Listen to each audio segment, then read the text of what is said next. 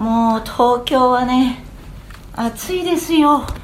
私なんて今あのいわゆるスーパーとかの保冷剤が3個入るポケットがあってマフラーをしててねあの去るところで手に入れたんだけど。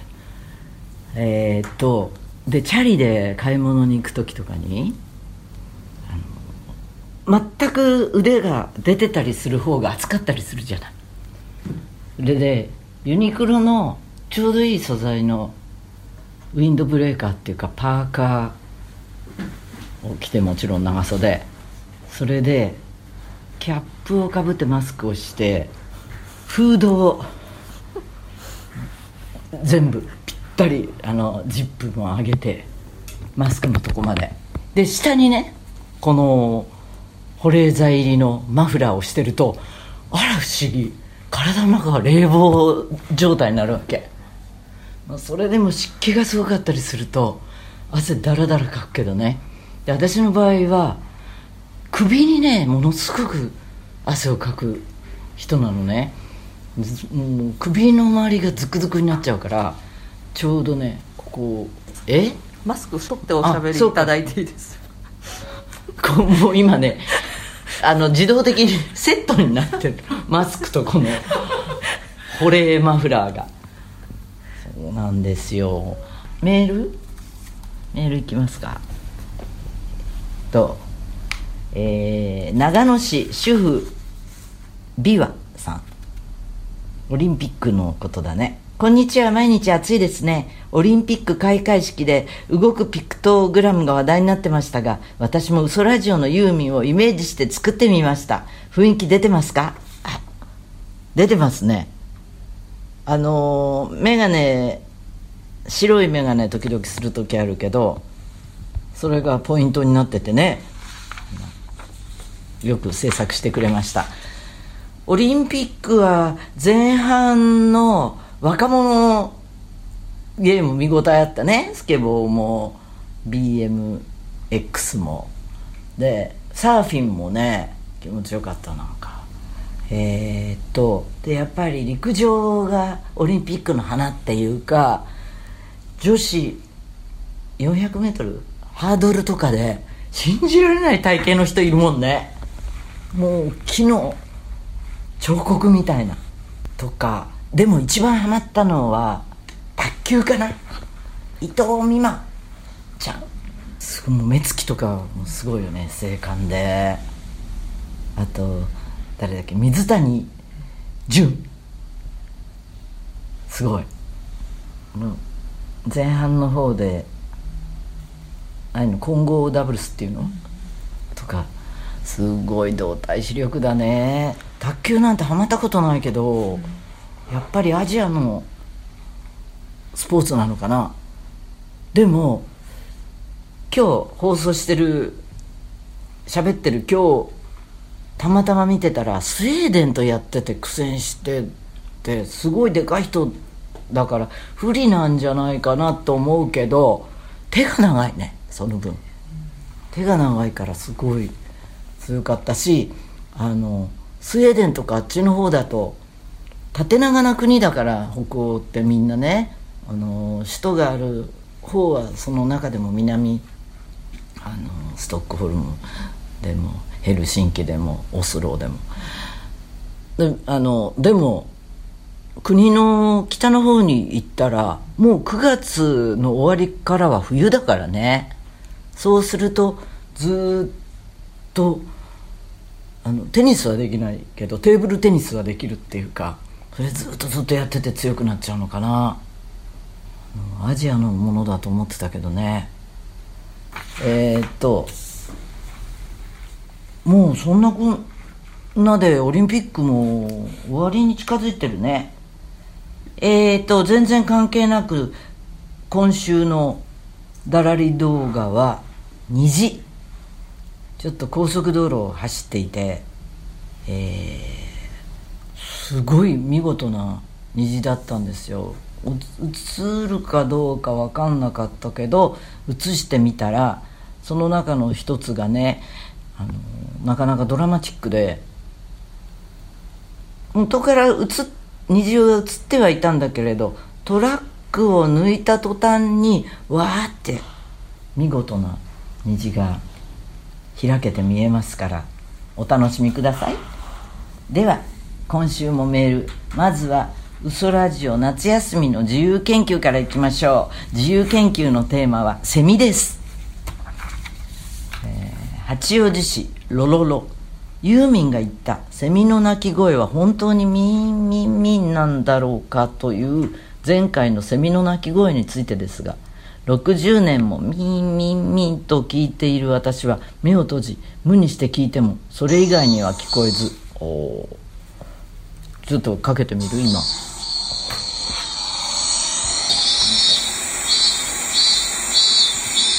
鼻をつまんで息を止めながら出るミンミンミン概念って怖いそこで2歳の孫にだらり動画のセミの声を聞かせたらビーン、ビンビン、ジェイン、ジンジンとカタカナ表記の難しい音を発しました。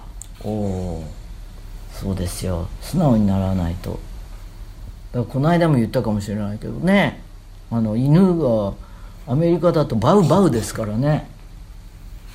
空から聞こえる声は全て鳥だと思っていた孫は、最近セミを覚えました。見つけたセミの抜け殻を不思議そうにつまんで潰しています。ユーミンは脱皮するところ見たことありますか？ないんですよ。娘が小さい頃ちょうど土から出てきて木に登ろうとしているところを捕まえ家の中のゴムの木につけたらゆっくり背中からキラキラした透明の羽を出し脱皮レビューショーが始まりました。けなげで綺麗で感動しました。どれぐらいの時間でしょうか？すべて外に出ると伸びをするように羽を広げたところで窓を開けると弱々しく外へ。なぜか一回りして窓際へ。まるでさよならを言いに来たようでした。気をつけてバイバイと手を振ったことを思い出しました。なかなかねロマンの分かる人だ。きっと美しいよね。誕生というより違う世界に出ていく時。えー。抜け殻にちなんでセミクイズ。言っちゃうよ。一緒に考えてみてね。セミの抜け殻は丸丸丸になっている。さて何でしょう？3文字ってこと？セミの抜け殻。ね古語で言うとうつセミですよね。漢字で3文字。セミの抜け殻は何だろう？漢字。ひらがなだと6文字ぐらい6文字。56文字。えー、セミの抜け殻空洞じゃないな。えー、わかんない。もうちょっとそれを使った何かという意味です。えー、それを使った。抜け殻の構造じゃなく、うん、抜け殻を使った何かがあるとセミの抜け殻はうん？えー、っと何かに利用されてるっていうことなんだろうな。精力剤。ああそう。そういう感じです。え？セミの抜け殻。もうちょっと一歩手前です。精力剤の一歩手前。え？ー、うんと。精力剤の一歩手前。2歩半ぐらい手前です サイン剤っていうのあるけどね。あのゴルゴ13とかにスパニッシュフライっていうの出てくるのよ。あのスペインバエっていうんだけどハエじゃなくてセミみたいな昆虫なんだよね。それねモロッコや他あっちの国で薬屋現地のなんていうのかな薬草とか売っているようなそうあのそこに売ってて虫がこう瓶にいっぱい入ってそれをつりすりつぶして飲むとなんか催すっていう え話がそれたね。セミセミの場合はユミさんゴルゴ13読まれてたんですか？いやちょっとそこの部分だけえっとなんだ？わかんない。え漢方薬？戦隊って言うんだって。セミの退くと書いて。へえセミの抜け殻にはかゆみを止めたり解熱作用があると言われている。幹部がぐじゅぐじゅした。水虫汗も湿疹ジンマシンなどに効くと言われる。小風酸、えー消える風のあの散るね。という漢方薬にはセミの抜け殻が使われている。ほう。知らなかった。今でもそっか。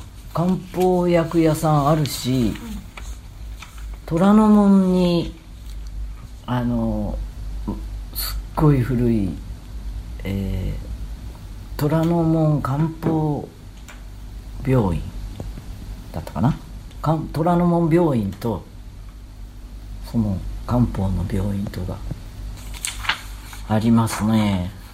セミを買いに行ったわけじゃないけど。先週のオソラジオのセミの話ですが関東方面はミンミンゼミなのでミンミンと風流な感じで鳴きますが関西方面はクマゼミなのでシャーシャーシャーと賑やかな鳴き方です。昔娘が高校生の頃東京へ行った際セミの鳴き方が違うとわざわざメールしてきたことを思い出しました。ちなみに日本海側はアブラゼミだそうです。どうして同じ国内で分布している種類が違うのか不思議ですね。そうですよね。あの植生も違うからね。生えてる木や草も違うからそれを好む生物も違うんだろうね。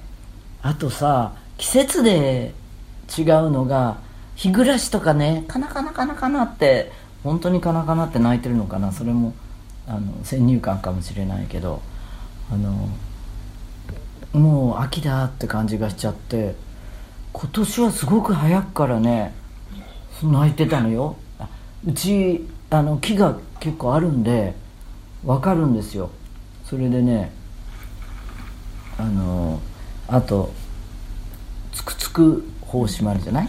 星つくつく。ウィヨンウィヨンウィヨンで止まるんだよね。えー、っとあと日暮らしでしょ？つくつく胞子でしょ？アブラゼミだと思ってた。ミンミンっていうのは。えー、っとミンミンゼミが関東から太平洋側の東北方面、えー、ミンミンゼミ6センチメートル前後でミンミンって鳴くそれから北陸えー、ここがなんかねフォッサマグナに沿ってみたいな縦にそして北陸から、うん、あれに東北の秋田や青森に向かってがアブラゼミ。56センチで鳴き声がジリジリジリジということで。そして関西から九州がクマゼミ。6から7センチ。ちょっと大きいんだね。シャーシャーと鳴くということで。シャーシャー。確かに聞いたことある。またまたクイズです。セミの中には17年セミと呼ばれるセミがいます。どんなセミでしょう？こう英語ではセブンティー。ンイヤーロゲストへえセミって死刑だっていうんじゃないんだ。なんだろう？どんなセミでしょう？これセミのこと？なんか例えで言ってる？なんかこういう人間を。セミです。セミのこと。うーんあーゴキブリ？は コックローチか。えーっと17年生きるってことだよね。17年生きるセミ。10 17年それともあの地中で暮らしているセミ？ね？それで1週間ぐらいで死んじゃうんだ、はあ答えはね17年に一度大量発生するんだって。土の中で過ごす期間が17年間。土の中にいる時間が長いっていうのは知ってた。3年とかでしょ、それで出てきて1週間とか天敵がいなければ2週間とかで1ヶ月ぐらいです。えー、生本当。主に北アメリカに生息してこの17年ゼミね。土の中で幼虫として17年も過ごし17年に一度大量発生する。2004年ニューヨークでは60億匹が発生したと言われ街中がセミだらけにすごい。そして2004年の17年ごとは今年2021年はすでに今年5月6月アメリカ東部一帯に出現。街中の木にはセミだけでなく抜け殻もびっしり張り付いていたという。周期的に大量発生するのは子孫を残しやすくするためだと言われる。えー、どうして？どうし別にしょっちゅう残してれば残る気がするけど。捕食者である鳥や犬や猫が食べきれないほど一気に現れることで生き延びなるほど。交尾と、えー産卵という大仕事を遂げられる可能性も高まるためと考えられている。またアメリカ南東部には13年周期のセミもいる。17年13年がいずれも素数であることに意味があるという説もある。すごいね。13年と17年のセミが同時発生するのは221年に1回。同時発生しにくいことでお互いが生存しやすくしやすいのではないか。と。ほうすごいね。でも昆虫って優れてると思うもん。なんかあの甲殻類と昆虫は似てない？なんか。海に入ると甲殻類になって陸上だとあの昆虫、うん、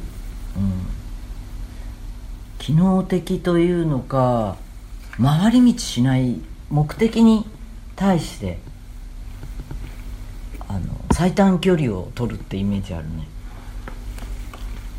はい。えっ、とそしてさっきねだらり写真のことを言いました。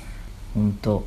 あの虹もねなんか雨が降ってる側を見てるんでしょ？太陽を背にしてかなんか。ちょっとちょっとはっきり。じゃあ今度はセミに続いて虹について何か送っていただきましょうか。えー、っとメッセージや質問メールの宛先は嘘アットマークユーミン .co.jp これ全部小文字でね。嘘。アットマーク。ユーミン .co.jp そういえばね。あのー悲しいことが立て続いてちょっと大親友が先々週亡くなったんだけど、えー今週は歌手のアミンちゃんが亡くなってうん。いや最後に最後に会ったのはプライベートでもご飯食べに行ったりとかしてた。でもなんか思い出いっぱいある。そう考えると。えー、とまずユニット「 Friends of Love The Earth」っていう、えー FOLE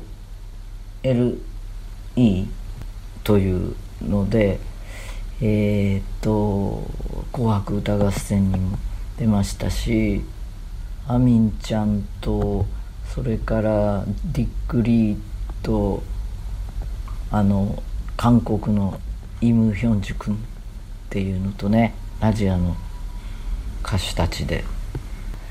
えー素敵な涼やかな歌声でいつも丁寧に歌ってた、あ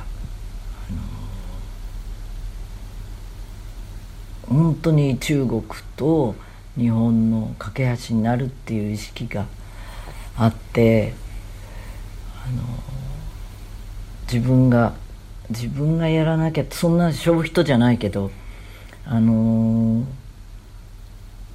えー、日中友好スポーツ年っていうイベントに一緒に出たんですけれど中国であ北京でやりました。でアミンちゃんに教えてもらって北京語の挨拶。あの「我是什么連行要し」とかあの「私は松任谷由実です」みたいな。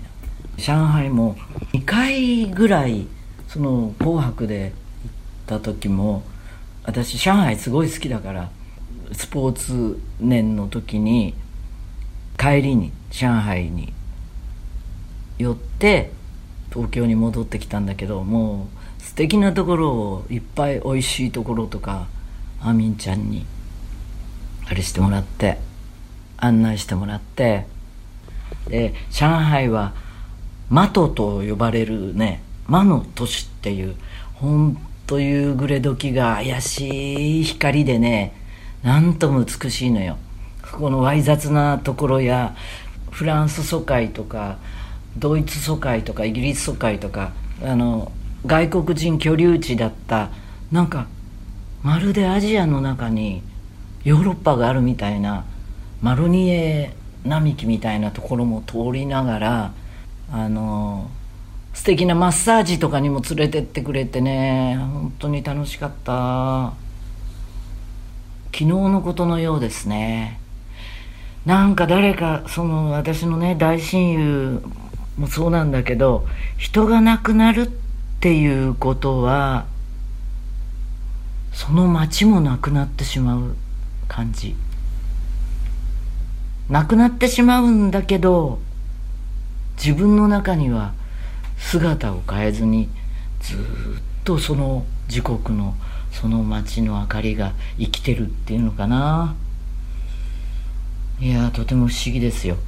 まだ実感がないです。アミンちゃんのご冥福祈ります。こうやってあの中国のある町がもう大大大好きな日本人がここにいるからね。じゃあまた来週松任谷由実でした。